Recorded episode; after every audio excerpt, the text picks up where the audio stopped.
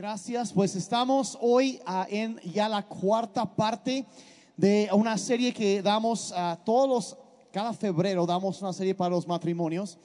Am, y este año se llama Desde hoy en adelante. Y hemos estado viendo cómo es que puedes vivir una vida que protege a tu matrimonio de un fracaso, del divorcio.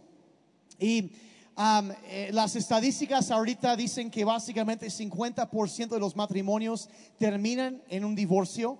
Ah, ese es el promedio. Um, pero cuando haces las cosas a la manera de Dios, los números empiezan a cambiar. Y hemos estado viendo eso. Entonces quería dar muy rápidamente un repaso de lo que hemos visto hasta ahorita. Empezamos la serie hablando de la importancia de buscar a Dios, que ah, cinco compromisos que vamos a querer hacer cada, cada persona, cada pareja para proteger nuestro matrimonio. En primer lugar es buscar a Dios de que, que Dios es nuestro uno y nuestro cónyuge es nuestro dos.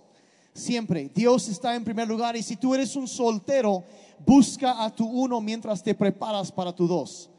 ¿Sí? Ah, no andes, no te preocupes por buscar y ay, no, no, mira, tú conviértete en la persona que la persona que andas buscando anda buscando. Conviértete en lo que ellos están buscando. Sube de nivel, sube de categoría, sube de nivel y busca a Dios y prepárate. Es tan importante. Eso después, el pastor Jeremy nos habló de la importancia y cómo pelear limpio. No peleamos para ganar, peleamos para reconciliarnos y ponernos de acuerdo y encontrar um, un acuerdo. Entonces, la semana pasada en el café de matrimonios hablamos de la importancia de divertirnos como matrimonio.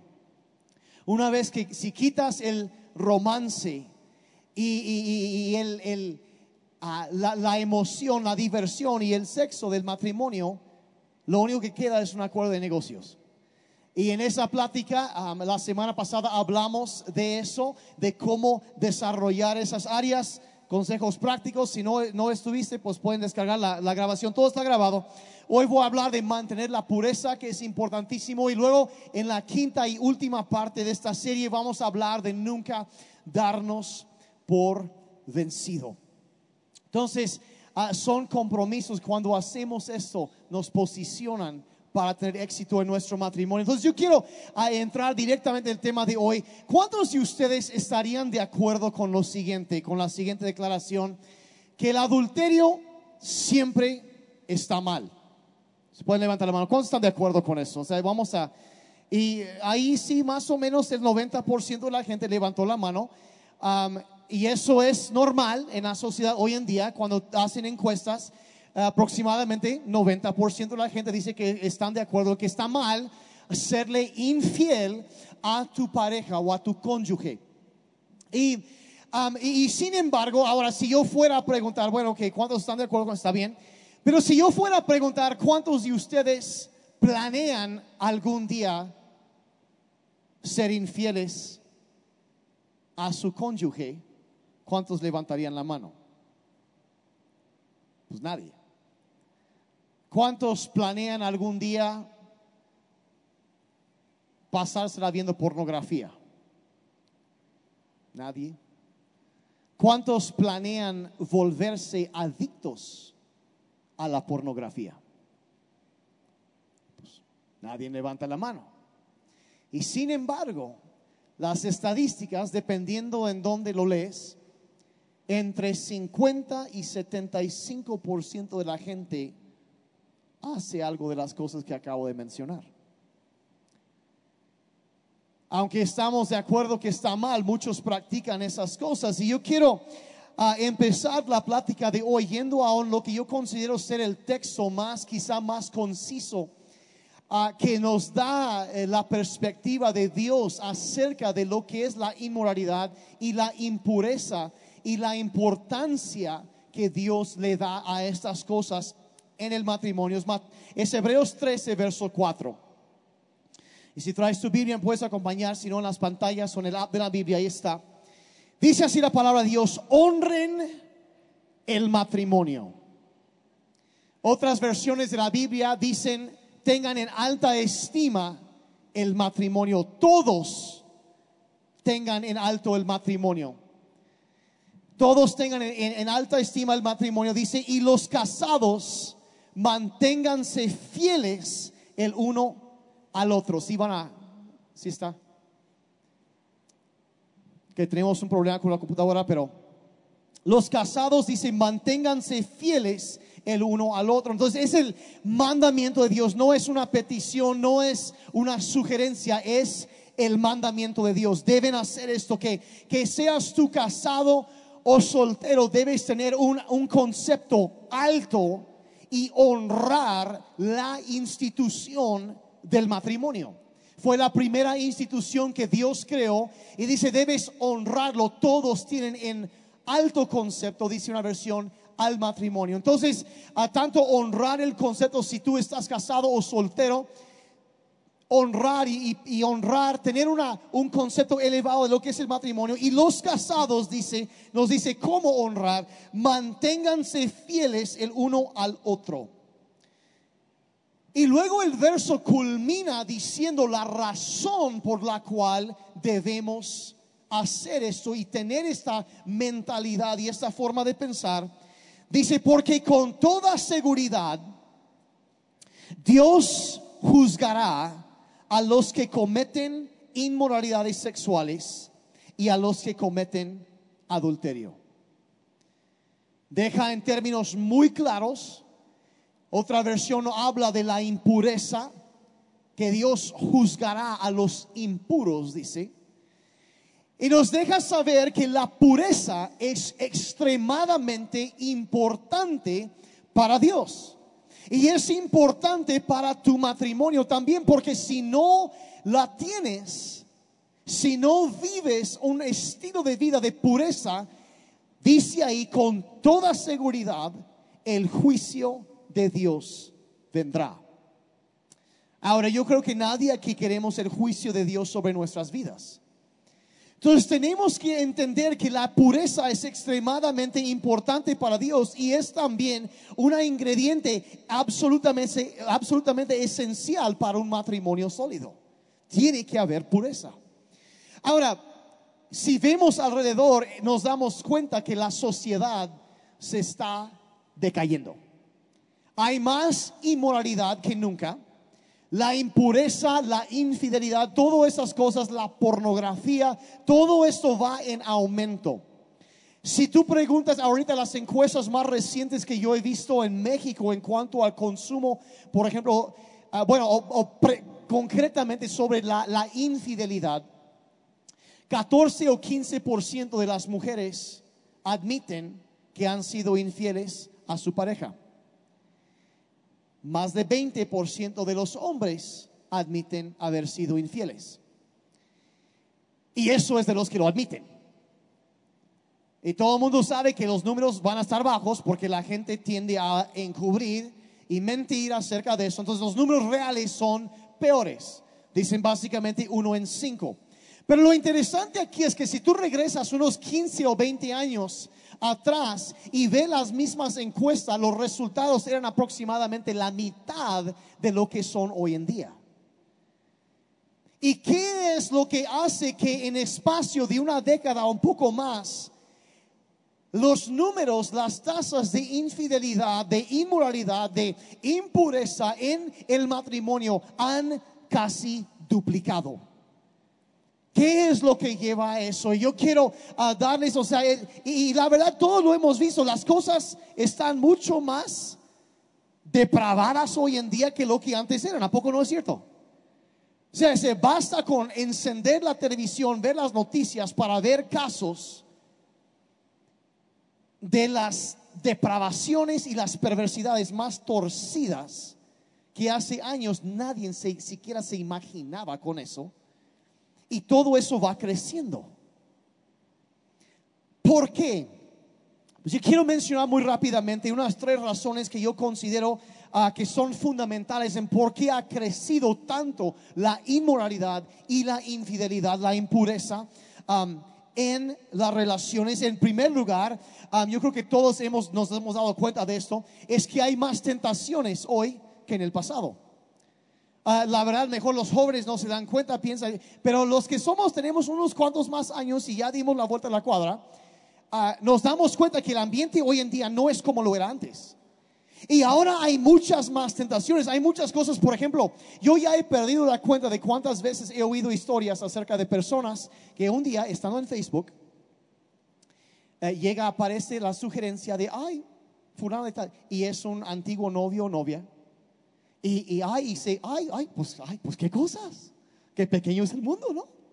Y, y se hacen amigos y empiezan a mensajear. Y luego una cosa lleva a otra y terminan siendo infieles. Ahora, la culpa no la tiene Facebook, solo es un medio, pero es un medio que no existía. Entonces hay más tentaciones. Hay más tentaciones. Hay, hoy en día hay páginas en internet que se especializan en ayudar a las personas a tener una relación adúltera. Cómo engañar a tu esposo, tu esposa, y, te conectan con, o sea, e, es una cosa tremenda que tienen millones de usuarios. Hace un par de años, dos, tres años, una de las páginas más famosas que se dedica a esto, cómo ayudarte a tener una aventura. O sea, ayudaban a la gente para ser infieles. Y, hace como dos, tres años alguien um, hizo al mundo el favor de hackear la base de datos de esa página y publicaron los correos electrónicos de todos los usuarios. Gracias a Dios que lo hicieron. Que Dios bendiga a ese hacker. Ahí sí. Por eso. Y salieron, ahí puedes, y hay, puedes ir y buscar si el correo electrónico, si, está ahí o no. Si estaba en, esa, en, en ese hack. Y cayeron millones de personas, fueron expuestos por eso. Y es una tentación que antes no existía. Y luego cuando hablamos, por ejemplo, de la cantidad de pornografía que hay disponible hoy en día, mira, cuando yo era joven, si, si alguien quería ver pornografía, lo que tenías que hacer es tener un amigo que tenía un papá que tenía revistas. Y el chavo tenía que haberlos descubierto entonces ahí y lo compartían la información. Hoy en día con tener un teléfono celular o un tablet, en segundos puedes accesar a la pornografía más torcida que se puede imaginar. Hay más tentaciones que nunca en el pasado, cada vez hay más. Se está abriendo más en la, en la televisión, permiten cosas hoy en día que jamás antes se permitía. Hace unos cuantos años atrás jamás se hubiera permitido porque era, sigue siendo indecente, pero ahora le llaman arte. Entonces cambian la terminología y meten, empiezan a meter cosas que nunca antes. Y las tentaciones están por todas partes. Hay más tentación que nunca antes en el pasado. Creo que esa es de las primeras razones. Otra razón que yo he visto también que no es directamente causante, pero tiene que ver con la, la, cantidad de inmoralidad que vemos hoy en día, es esto, que la gente se está casando a una edad mayor. Ahora, eso en sí no está mal. Ah, cuando eh, eh, entendemos estudios psicológicos y sociológicos que la adolescencia, por ejemplo, en los hombres termina a los 25, 26 años y, y empieza a madurar mucho más después de eso. Y, y, hay razones por no casarte demasiado joven. Porque no estoy diciendo, ay, eh, cásate a los 16. No estoy diciendo eso. Aunque mis papás lo hicieron y el año entrante cumplen 60 años de matrimonio. Pero no estoy abogando, juniors, por favor y adolescentes. No estoy abogando por eso, sí. pero antes la gente se casaba a los 21, 22, 24, 25 años y ahora están esperando a los treinta y tantos para casarse. Ahora, eso en sí no es un problema, pero cuando e, es, llega a ser una tendencia a nivel sociedad, a nivel cultura, empieza a cambiar varias cosas muy importantes en la sociedad y en la cultura. Y lo más común el resultado de esto es que la gente en lugar de casarse joven, lo que hacen es tienen un montón de, relaciones de noviazgo hasta que ya se casen más grandes. Entonces lo que sucede y lo más común en cuanto a eso es que van, ellos van este, a un noviazgo y, luego hay y, empiezan y, empiezan a salir y eres el amor de mi vida de esta semana. Y, y, luego eh, empieza, no, pues, ay, vamos a llevarnos bien. Y, y una cosa empieza, ay, muñeca, y, una cosa lleva a otra.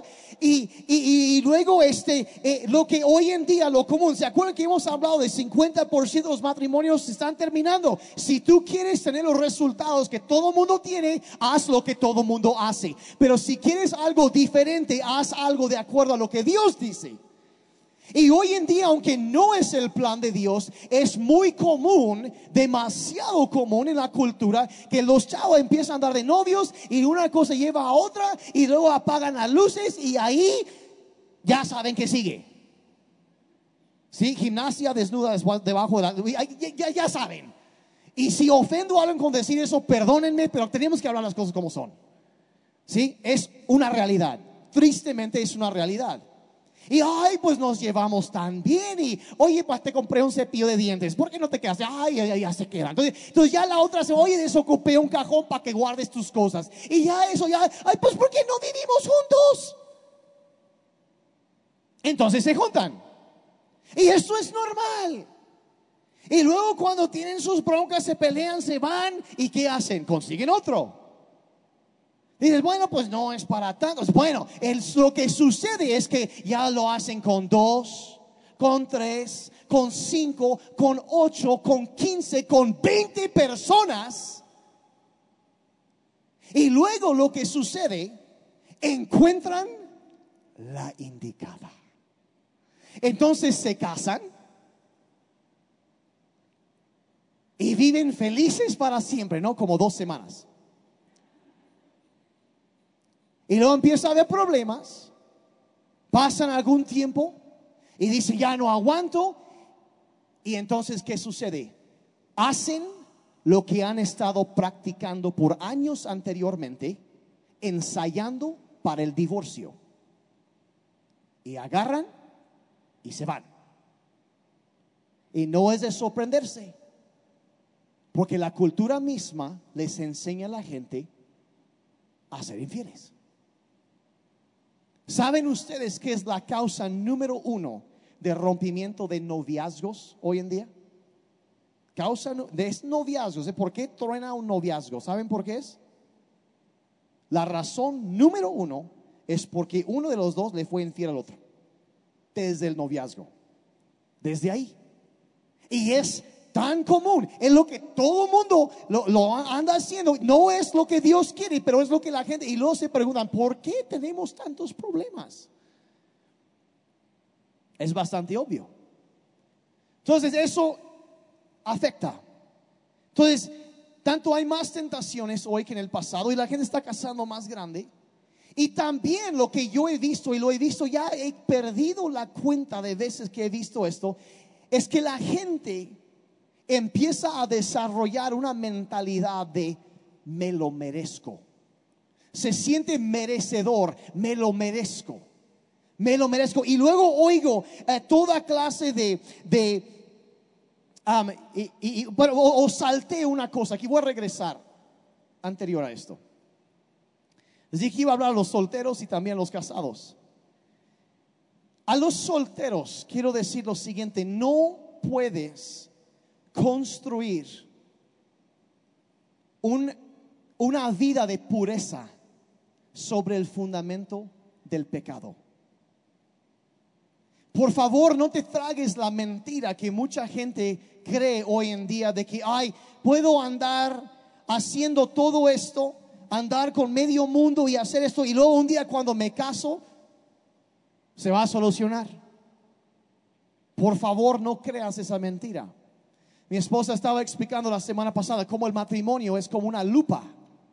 Magnifica las situaciones. Y eso puede ser para bien o para mal. Pero no pienses que puedes vivir ahorita con un estilo de vida impura. Y luego mágicamente todo eso va a cambiar cuando te cases. No sucede. La mejor cosa que tú puedes hacer para poner la base para un matrimonio por la fidelidad y la pureza en el matrimonio a futuro es vivir en pureza hoy. Es desde hoy tratar con esas situaciones. Es desde hoy hacer los cambios en tu vida que necesitas hacer para agarrar el toro por los cuernos y ganar esa batalla. Es lo más importante que puedes hacer porque no puedes construir una vida de pureza sobre un fundamento de pecado. Tienes que cambiar eso. Y yo sé que cuando yo empiezo a hablar de eso, seguramente hay personas que están diciendo, ay, pues ya me fregué. Pues ya es tarde, ¿qué va a pasar? Híjole, ya, ya me, ya, ya eché todo a perder, ¿qué, que ahora qué voy a hacer? Y lo que sí quisiera decir es que servimos a un Dios de gracia, un Dios que es poderoso y si alguno está en Cristo, nueva criatura es, dice la Biblia. Que las cosas viejas pasaron y aquí todas son hechas nuevas. Y que si tú te acercas a Dios sin importar lo que tú hayas hecho el día de ayer, puedes acercarte a Dios y vivir desde hoy en adelante una vida que le honra a Dios. Y yo quiero retarte a hacer eso. Yo quiero retarte a hacer eso. Entonces, ¿por qué hay tanto problema? Porque hay más tentaciones, la gente se casa más grande y también, como decía ahorita, es más común esta mentalidad de que me lo merezco. Me lo merezco, me lo merezco. Y lo veo por todas partes. Si quiero algo, lo voy a conseguir, me lo merezco. Y si no consigo lo que quiero en mi matrimonio, lo voy a buscar en otro lugar. Esa es la, mentalidad de mucha gente. Porque, porque me lo merezco. Me lo merezco. Lo voy a conseguir. Si ella no está satisfaciendo mis necesidades, entonces se justifica estar viendo algo que me excite un poquito de vez en cuando.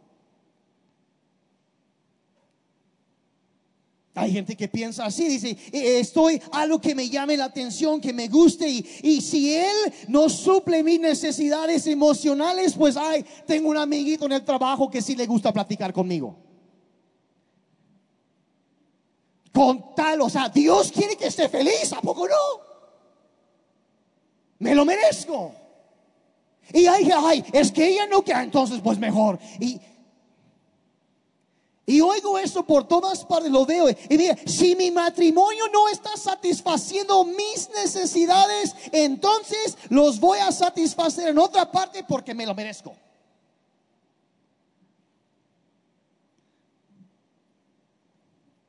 Es narcisismo y egoísmo puro.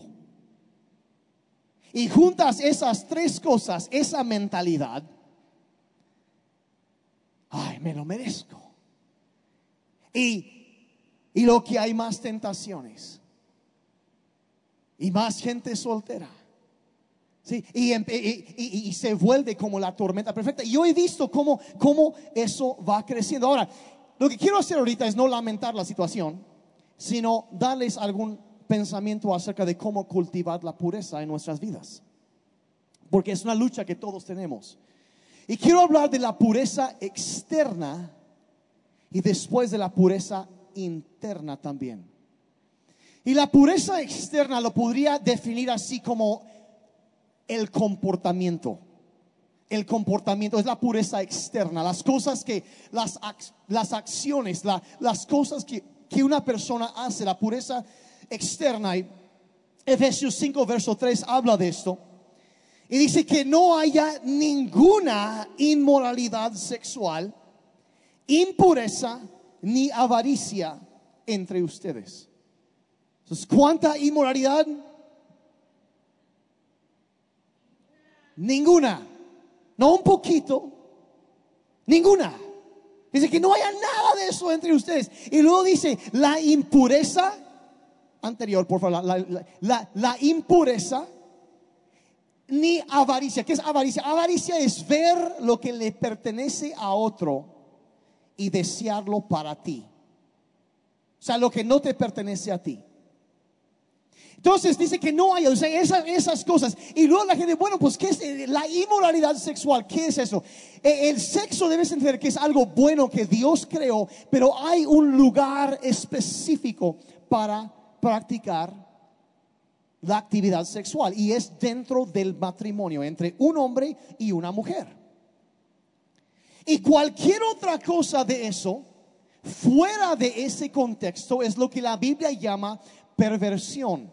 Y perversión por definición es tomar algo bueno y torcerlo y usarlo de una manera indebida. Y eso es lo que el diablo hace. La inmoralidad sexual es tomar algo bueno que Dios ha creado, que es la actividad sexual, que debe ser dentro del matrimonio, y torcerlo y usarlo en una manera o en un momento o lugar diferente a lo que Dios ha establecido. Eso es inmoralidad. Entonces, y luego agarra y dice impureza. ¿Y qué es impureza? Porque la gente, tú piensas, ah, te sirves un vaso de agua, le cae un poco de polvo y dices, ay, tiene un poco de impureza. Todavía pues me lo tomo, no es para tanto, al mejor. Pero, y piensan que eso es impureza. El problema es que en el griego este concepto aquí de impureza no es un poco de polvo, sino es más bien es veneno. Y una cosa es tomar un vaso de agua con un poquito de polvo otra cosa es tomar un vaso de agua con un poquito de cianuro. Es muy diferente. ¿Cuántos lo tomarían? Pues nadie.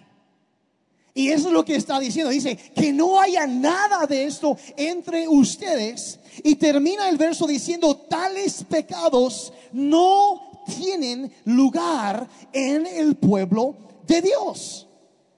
Y está ok, es inmoralidad, es impureza, es veneno, es, es avaricia. y, la pregunta que lanza es, bueno, ¿quisieras eso para tu matrimonio?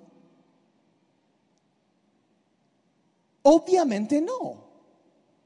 No, obviamente no lo queremos. Ahora, nomás para ponernos así como que a todo en contexto asegurar que estamos en la misma página, quiero darles algunos ejemplos de la inmoralidad. Por ejemplo, el hombre que sale de la casa y se va al trabajo y, se involucra con la secretaria y termina en una relación adúltera con ella, eso es inmoralidad. ¿Estamos de acuerdo? Es obvio que sí. Y, o, eh, de ahí o eh, pasar de, o eh, con la persona que limpia en la casa o, o esto o aquello o, o pasártela viendo pornografía en el trabajo. Está mal, ¿verdad? Sí, o sea, no hay ninguna pregunta capciosa y es obvio que sí. Y hay pues, o, andar fantaseando con alguien. A mejor te gusta Angelina Jolie o algo así ya. O sea, ya para que las mujeres no se escapen con pues. O Latin Lover, no sé. Ah, risa nerviosa, no sé de dónde sale, pero bueno. Andar, eso es inmoralidad sexual. Y cuando agarran es que la gente piensa, no, es que pues, ay, pues, ay, nos abrazamos, nos dimos una buena besuqueada, pero no hicimos, así que no le hicimos, hicimos. ¿Me explico? El problema es que la actividad sexual debe ser reservada para el matrimonio. Y actividad que produce excitación sexual, aunque no tengas relaciones sexuales, fuera del matrimonio es inmoralidad. Si te está excitando.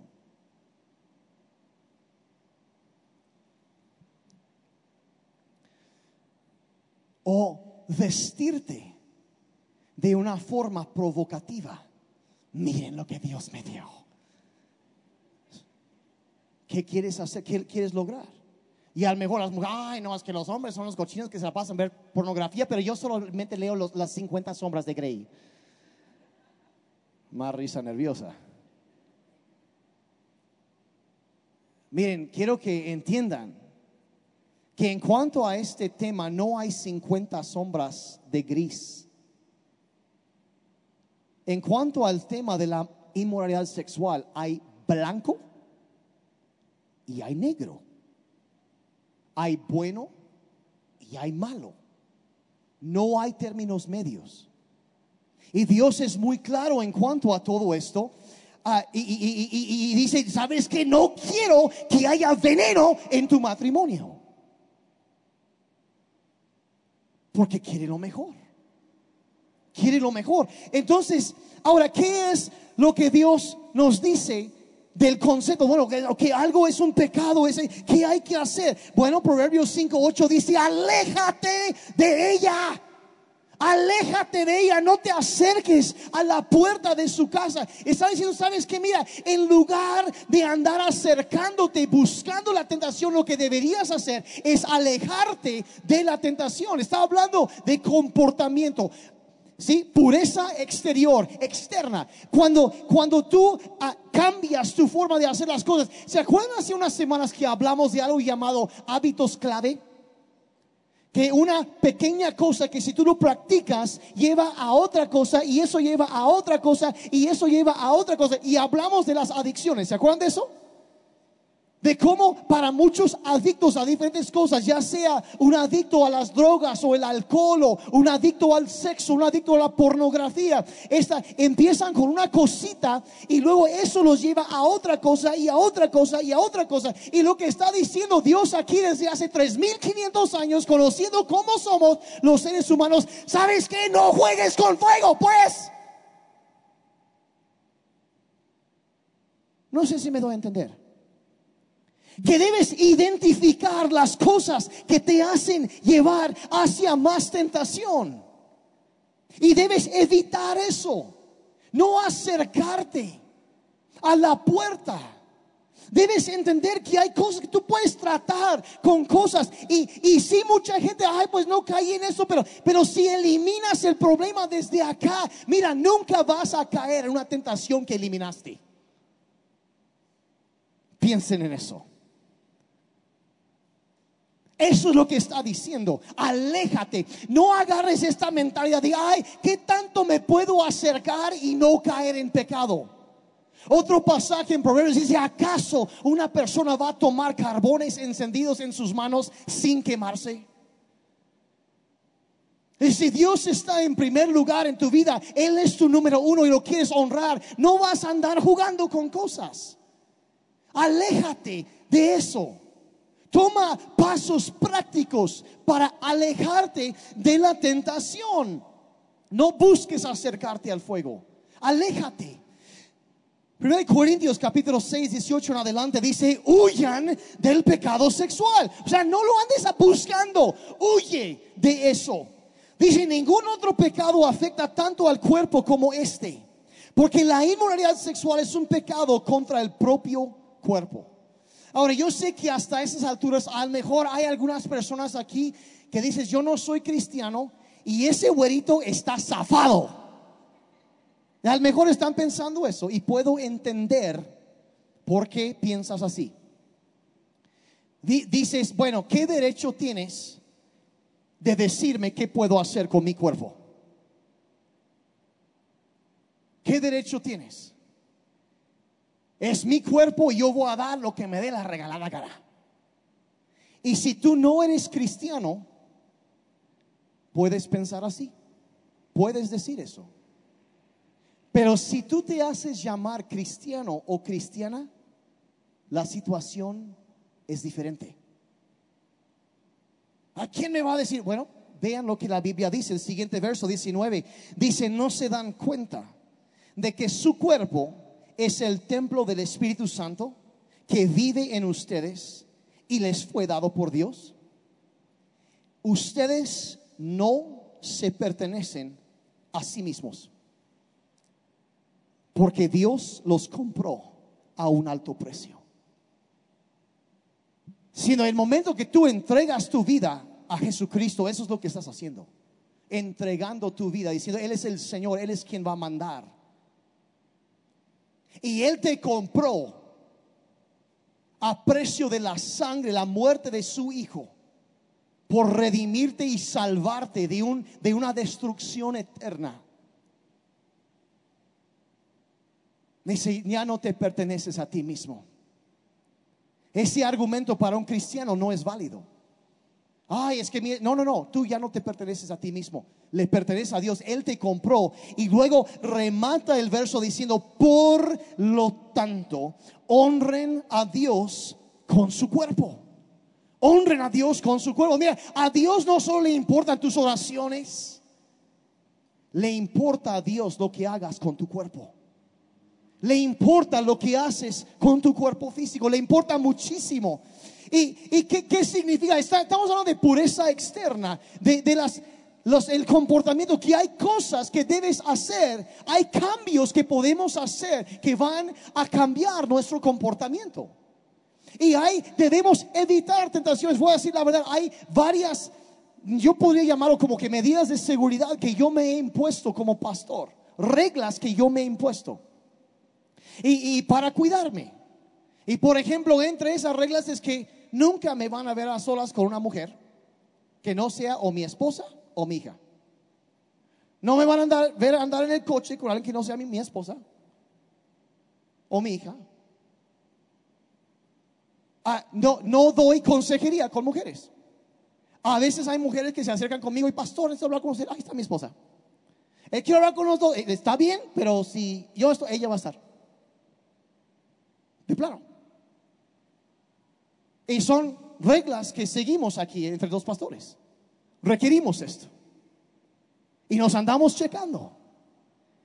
Y, de ahí mi esposa, ella tiene la contraseña de mi celular, de todas mis cuentas de correo, hasta de mi cuenta bancaria, para que vean lo que es la confianza.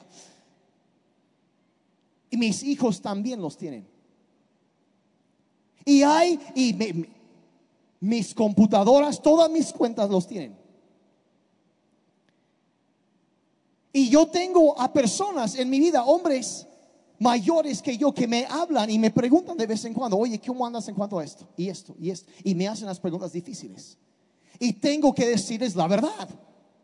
Y me andan cuidando. Y eso algunos, ah, es una exageración. No, mira, si puedes evitar una estupidez, evítala. Porque nunca valdrá la pena hacer algo que después te arrepientas. Y tomamos, hacemos cosas prácticas para cambiar eso, para evitar situaciones. Hay algunos de ustedes, y perdón si eso se vuelve ya demasiado personal lo que voy a decir, pero hay algunos de ustedes que deberían dejar de ver ciertos programas en televisión. Ay, pero no es pornografía. Arte. Llame lo que quieras. Si está despertando deseos impuros en ti, aléjate. Deja de estar viendo eso. Y no, no voy a decir qué, programa, porque si digo un programa, algunos van a decir, ah, el pastor dijo este, pero no dijo este, así que yo puedo seguir con este. Porque hay gente que le busca, pues. Yo sé que aquí no, pero deberías hacer cambios en, en la pureza externa. Hay quienes de ustedes, hay cuentas en Instagram que deberían dejar de seguir. Porque se la pasan posteando cosas que te excitan. Y por eso lo sigues. Y tú estás coqueteando con el desastre, es lo que estás haciendo. Estás jugando con fuego. Deberías quitar eso. Hay amistades que algunos de ustedes tienen en Facebook que deberían bloquear. Sí. Deberías tomar un paso. Hay cosas que necesitas hacer a nivel de la pureza externa, el, tu, comportamiento. ¿Están serios hoy? A Dios le importa lo que haces. Sí, sí, hay algunos de ustedes que necesitan tomar algunas decisiones muy tajantes. Hay amistades. Incluso hasta puede haber empleados que estás desarrollando algo mal sano y necesitas acabar con eso. La Biblia dice, el que anda con sabios será sabio, el que se junta con necios será destruido. Y hay quienes de ustedes están juntando con amistades que provocan esta clase de cosas y luego se preguntan por qué tu familia es un desastre, tu matrimonio es un desastre, es porque andas con gente necia y están atrayendo, como leímos hace unos momentos, el juicio de Dios. Porque necesitas cambiar tu comportamiento.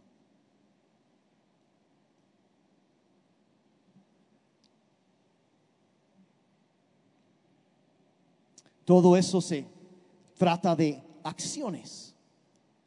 Pero hay algo todavía más importante. Detrás de eso está la pureza interna, que es la pureza del corazón, el estado de nuestro corazón.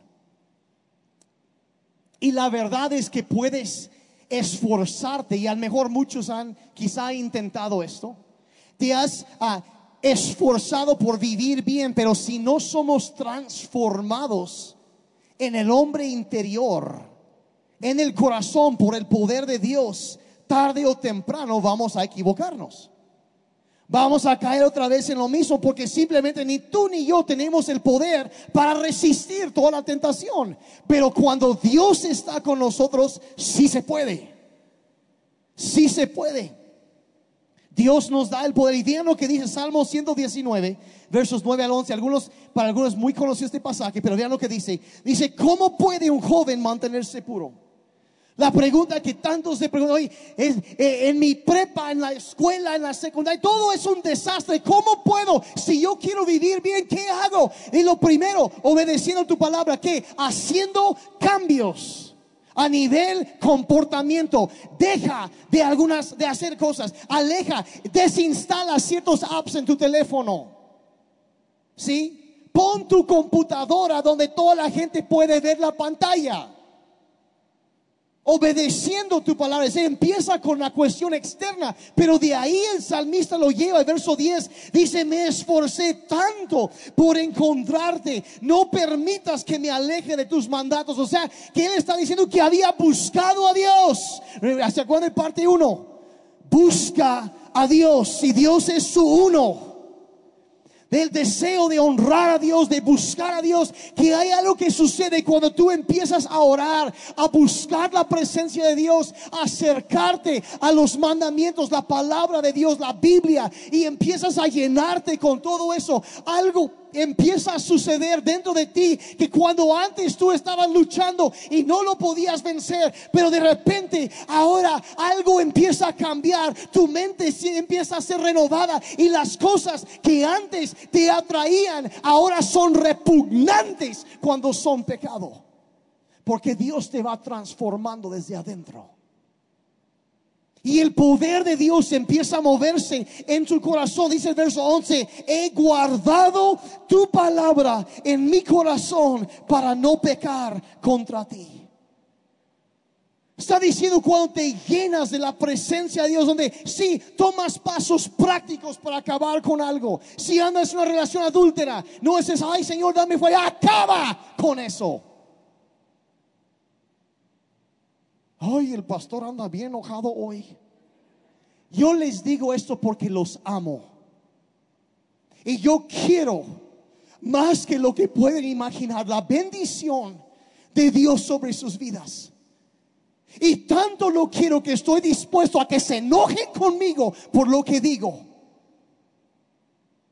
Estoy dispuesto a arriesgarme a eso. Si puedo a uno decirle que regrese algo, que regrese a donde debe estar.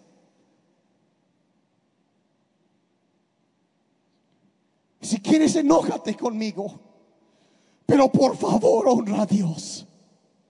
Algún día me lo agradecerás. Y si no es hoy, no me importa.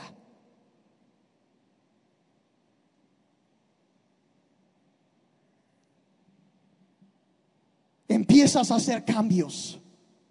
Empiezas a buscar a Dios, empiezas a, conectarte con otras personas con quien puedes rendir cuentas, que te pueden hacer las preguntas difíciles, que te pueden decir lo que necesitas oír, no lo que quieres oír. Y vas a ver que las cosas empiezan a cambiar. Yo no, aquí yo no hablo de un evangelio barato, yo hablo del poder de Dios que viene a transformar, a salvar, a rescatar vidas que están hundidas en el hoyo y que Él puede rescatar. Yo creo en el poder de Dios, pero tenemos que poner de nuestra parte también. Ay, pues si Dios quiere que salga de esto, que Él me saque. Haz algo. Pon de tu parte.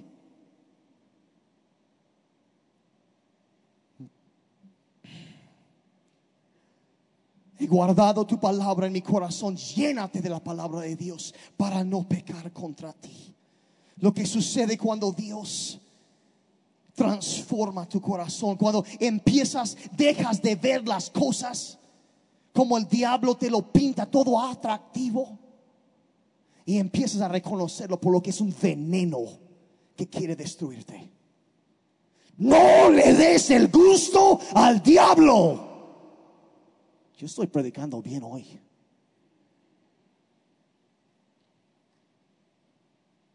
No le des el gusto al diablo. Mire, el problema que muchos tienen es que trazan la línea del pecado en el lugar equivocado. Ay, pues ay, tengo una amiguita. Y pues nos besuqueamos un poco, pero pues nunca realmente le hicimos así que Pues no fue pecado. Y su idea es que tanto me puedo acercar sin quemarme. ¿Cuánto me puedo acercar al pecado sin quemarme? Y trazan la línea ahí. Y ese es el error. Sí, Jesús trazó la línea en un lugar muy, muy, muy diferente. Vean lo que él dijo. Ya no ha hablado de lo externo, sino de lo, de lo interno. Mateo 5:28 dice, yo les digo que el que mira con pasión sexual a una mujer, ya ha cometido adulterio, adulterio con ella en el corazón. Ya lo hizo. O sea, ya es culpable. Otra versión es más clara todavía. El que mira a una mujer y quiere acostarse con ella, ya pecó en su corazón. Sí, la verdad es que la gente, mucha gente piensa, ay, no, es que, oh, eh, es que, ay, pues, nada más sucedió y, pues caí. Y ¿cuáles de ustedes se acuerdan del el, corre caminos y el coyote? los chavos rucos, a ver, levanten la mano. A ver, todos los chavos rucos, a ver, acompáñenme, por fácil. Ok, ok. ¿Se acuerdan de ellos? Hay un episodio en donde el coyote, que siempre quiere agarrar el corre caminos, ¿se acuerdan? Eh? Se compra una lata de hoyos marca Acme. ¿Sí?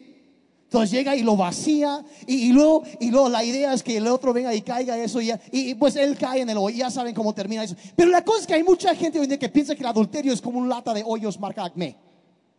Que yo puedo andar haciendo bien las cosas y de repente ¡pum! y caen. No es así, nunca. Había todo un proceso de pensamientos, de miradas, de deseos, de fantasías, de todo que, que, lleva de una a otra, otra, otra, los hábitos clave, que una cosa lleva a, todo en la vida lleva a algo más grande. Absolutamente todo, sea para bien o sea para mal. Todo lleva a algo más grande. Entonces, ay, es que yo no, nunca pensé llegar hasta acá, sí, pero empezaste a caminar en ese camino y llega y mira, y es por eso que Jesús dice, sabes que la línea no está acá, es acá. El querer es lo mismo que el hacer. Y es por eso que Jesús está diciendo, sabes que trata con la raíz. Dice, toda la inmoralidad, los adulterios, todo eso viene del corazón. Y cuando se manifiesta en lo externo es que mucho tiempo antes estaba ya sucediendo. Dice, allí, allí es donde lo tienes que vencer. Y nunca llegarás al otro.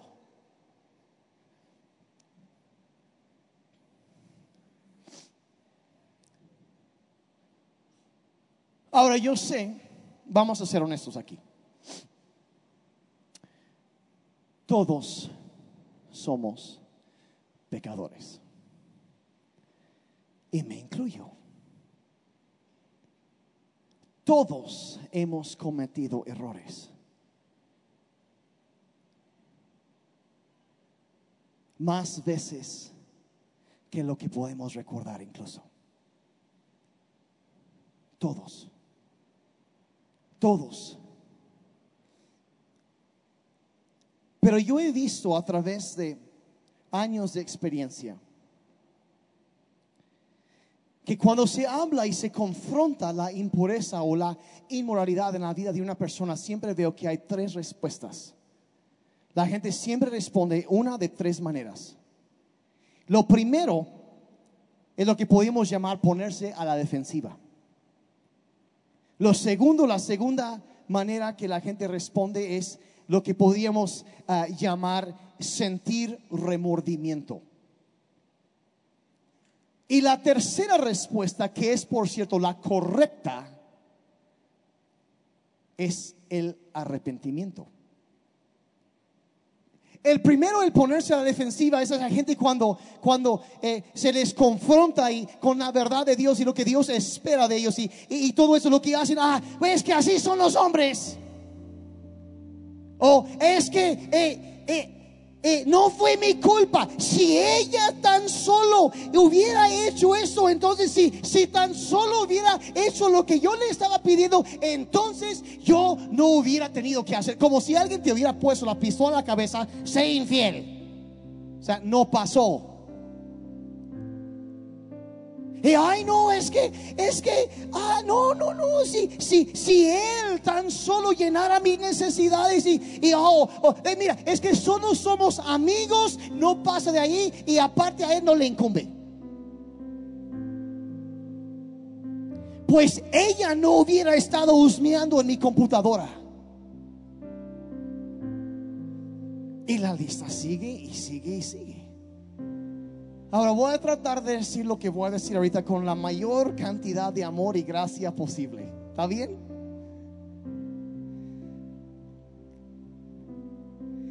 Si esa es la postura, la actitud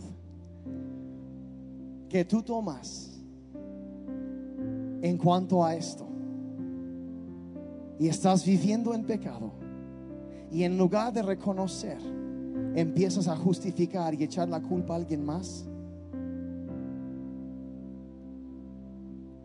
lo que estás demostrando es un espíritu rebelde en contra de Dios. Y necesitas bajarte un poquito y entender que tú no estás por encima de la corrección. Y si tú sigues en el camino en el que andas, lo que tú estás haciendo, no que yo lo esté diciendo, es simplemente la verdad bíblica. Tú estás atrayendo el juicio de Dios sobre tu vida. Yo no quiero eso para ti. Necesitas abrir tu corazón y permitir que el Espíritu Santo te hable. Que Él te toque Ahora el remordimiento, eso es diferente. El remordimiento es como que hay, ahí es sentir vergüenza porque te cacharon. Ay, no, me atraparon. Y sientes, según estás arrepentido, pero no piensas dejar tu pecado. Yo incluso he visto, da vergüenza tener que decir eso He visto a personas que toman esto y es como un falso arrepentimiento. Y ay, lo siento, no volverá a suceder. Y dicen lo que ellos saben que la persona a quien han herido quiere huir. Con tal de que pase la situación, pero no piensan abandonar su pecado. Y es un ejemplo terrible de chantaje y de manipulación. He visto demasiadas veces eso. Ay, es que... Y vuelven a hacer lo mismo. Eso no es arrepentimiento. Eso es saber que está mal y seguir haciendo. Pero la tercera respuesta, que es la correcta, enfatizo, es el arrepentimiento lugar de echar la culpa a los demás, entienden que cada uno se va a parar delante de Dios y responder por sí mismo, no por alguien más. Y se adueñan y reconocen y toman responsabilidad por su pecado. Y se arrepientan ante Dios y también ante su cónyuge. Y empiezan hacer cambios en su vida, cambios reales. Voy a cortar con esta relación. Voy a arreglar las cosas. Voy a tratar con lo externo, pero también a nivel interno. Voy a clamar a Dios que me perdone porque he pecado. Y Señor, ayúdame, sáname, restaurame, transfórmame. Lo cual es un arrepentimiento verdadero, que lo que la Biblia dice que da fruto de acuerdo. O sea, hay resultados de lo que dice. Siempre cabe en una de esas tres, como la gente responde, siempre cabe en la respuesta sincera, el arrepentimiento es pecado, como dijo el, el hijo pródigo, Señor, contra el cielo y contra ti. No quiero seguir así. Transfórmame y sáname. La Biblia dice en 1 Corintios, 2 Corintios 7, dice, porque la tristeza que es conforme a la voluntad de Dios produce un arrepentimiento que conduce a la salvación sin dejar pesar. Si hay una tristeza que sentimos, nos damos cuenta que yo, yo, yo necesito el perdón de Dios, yo necesito que me lave, que me perdone, yo necesito eso. Y eso te lleva a la salvación, produce arrepentimiento, un cambio que conduce a la salvación. Pero luego lo contrasta y dice, pero la tristeza del mundo produce muerte. Híjole, me cacharon, pues ya ni modos.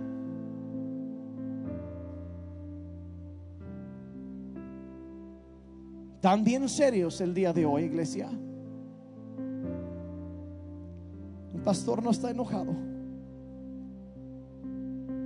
no estoy enojado. Quiero lo mejor. Jesús fue muy tajante en cuanto a estas cosas. Haz un cambio. Él dijo, si tu ojo te hace pecar, sácalo. Si tu mano te hace, córtatela. Ahora yo no creo que él estaba hablando en un sentido literal, porque si no medio mundo andaría ciego y manco. Pero lo que estaba diciendo, ¿sabes? Que sé radical. Haz algo para cambiar la situación. Deja de seguir en lo mismo. Pon de tu parte. Honra a Dios. Y Él te honrará a ti. Te da el poder para hacerlo. Toma un paso. Yo quiero hacer una si, si, pueden cerrar sus ojos, yo ya, ya, ya, terminé. Yo sé que me tardé un poco más hoy, pero es un tema demasiado importante eso. Que, que cierren sus ojos un momentito. Y les quiero hacer una pregunta. Quizá estás aquí. Quizá andas con alguien que no es tu cónyuge. Estás viviendo en inmoralidad sexual. Yo quisiera hacerte una pregunta que... Y es, es, es esta, nomás para que pienses un momento. ¿Valió la pena? O sea, por unos momentos de placer, ¿realmente valió la pena? ¿Vale la pena? Si el diablo pinta la inmoralidad como la gran, pero, pero lo que sucede es que lo pinta bien y después cobra caro. ¿Vale la pena? ¿Vale la pena? Yo sé que quizá ahorita estoy hablando y hay, hay personas aquí que están viviendo ahorita, eh, han estado en un hoyo, un hoyo eh, quizá el más oscuro de toda su vida. Y lo único que viene a través de tu mente ahorita es yo necesito, yo necesito clamar a Dios por su ayuda. Yo necesito, yo he intentado cambiar cosas, pero yo me doy cuenta que hay cosas adentro de mí que no puedo vencer y necesito el poder de Dios. Quizá otros digan, sabes, pues a lo mejor no estoy tan como algunos, pero hay áreas que yo necesito ajustar, yo necesito la luz de Dios en mi vida. O quizá estás, ¿sabes qué? Eh, ando bien, pero yo quiero, yo quiero caminar de la mano con Dios. Yo quiero pureza en mi vida. Yo quiero, yo, yo no quiero impureza. Yo no quiero andar ahí eh, jugando con veneno, con, con fuego. Yo no quiero tratar ya de acercarme a la línea. No, yo quiero alejarme. Yo quiero desde ahorita vivir una vida de pureza. Yo quiero eso que decías eh, hace rato de que las cosas pueden ser hechas nuevas. Es eso, yo quiero eso. Y Padre, en esta tarde yo pido que tu Espíritu Santo, Señor, que tu gracia, que tu amor, Señor, inunden este lugar ahorita, Padre, para cada persona.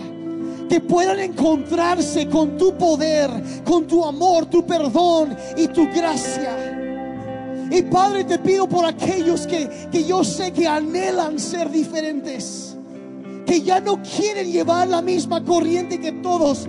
Padre, lo primero que te pido, Señor, ayúdanos a enamorarnos tanto de ti que lo que antes nos atraía ahora sea repugnante cuando es un pecado. Padre, toca nuestros corazones Tócanos, Señor, que, que nuestros corazones sean limpiados y nuestras mentes renovadas. Algunos preguntan, bueno, ¿qué debo hacer? Necesitas confesar. Necesitas confesar a Dios. La Biblia dice que si confesamos el pecado, Él es fiel y justo para perdonarnos y limpiarnos de toda maldad. Y debes somar también. O sea, yo sé que algunos de esos eso es pero como hijo, el hijo pródigo que regresó y le dijo a su padre, he pecado contra el cielo y contra ti. Si tú has pecado contra alguien, necesitas confesárselo. Yo sé que es difícil, pero es un paso donde si quieres acabar con eso, tienes que tomar pasos contundentes. Padre, yo pido por aquellos que, que, van a confesar a ti hoy. Y quizás, Señor, a su cónyuge. Yo, yo no sé, Padre, pero gracias que siempre nos encontramos con tu gracia y tu misericordia. Y Padre, yo pido que también ellos puedan encontrarse con gracia y misericordia de su cónyuge. Y aunque quizá hoy tengan un día difícil, el día de mañana su matrimonio estará más fuerte. Dales ese valor, esa fuerza, Señor, ayúdales. Y con cada ojo cerrado, si hay alguien aquí, quizá tú dices, sabes que aún yo quiero la paz de Dios, pero yo quiero, necesito decirte que tú no puedes tener la paz de Dios hasta no tener paz con Dios. El primero, el primero es, es con Dios. Quizá tú estás aquí nunca le has pedido a Dios perdón por tus pecados. O quizá caminaste con Dios por un tiempo, pero te alejaste. Y dices, ahora te das cuenta, yo necesito regresar, yo necesito que Dios me perdone, que me limpie, que saque ese veneno de mi vida.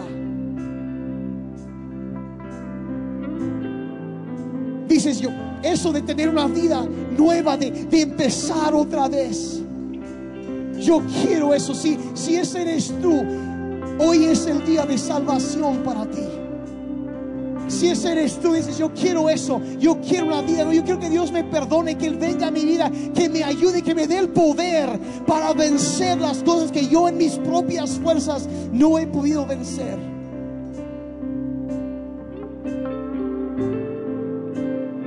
Si ese eres tú, con los ojos cerrados, no digo eso para exhibir a nadie, pero si eres tú y quieres que ore por ti, ahorita quisiera pedir que levantes tu mano, porque yo quiero orar por ti.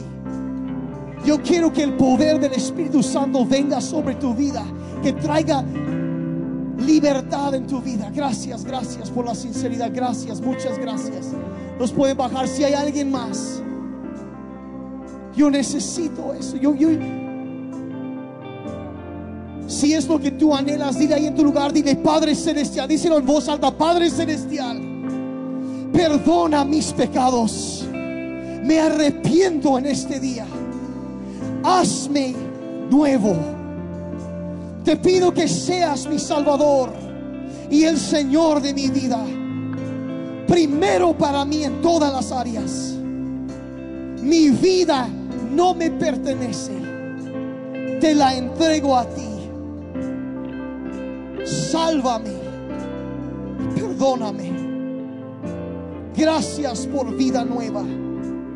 Puedes tener la mía. En el nombre de Jesús. Todo el pueblo de Dios dijo amén. Amén. De un aplauso al Señor por vida nueva, por esperanza, por un nuevo inicio.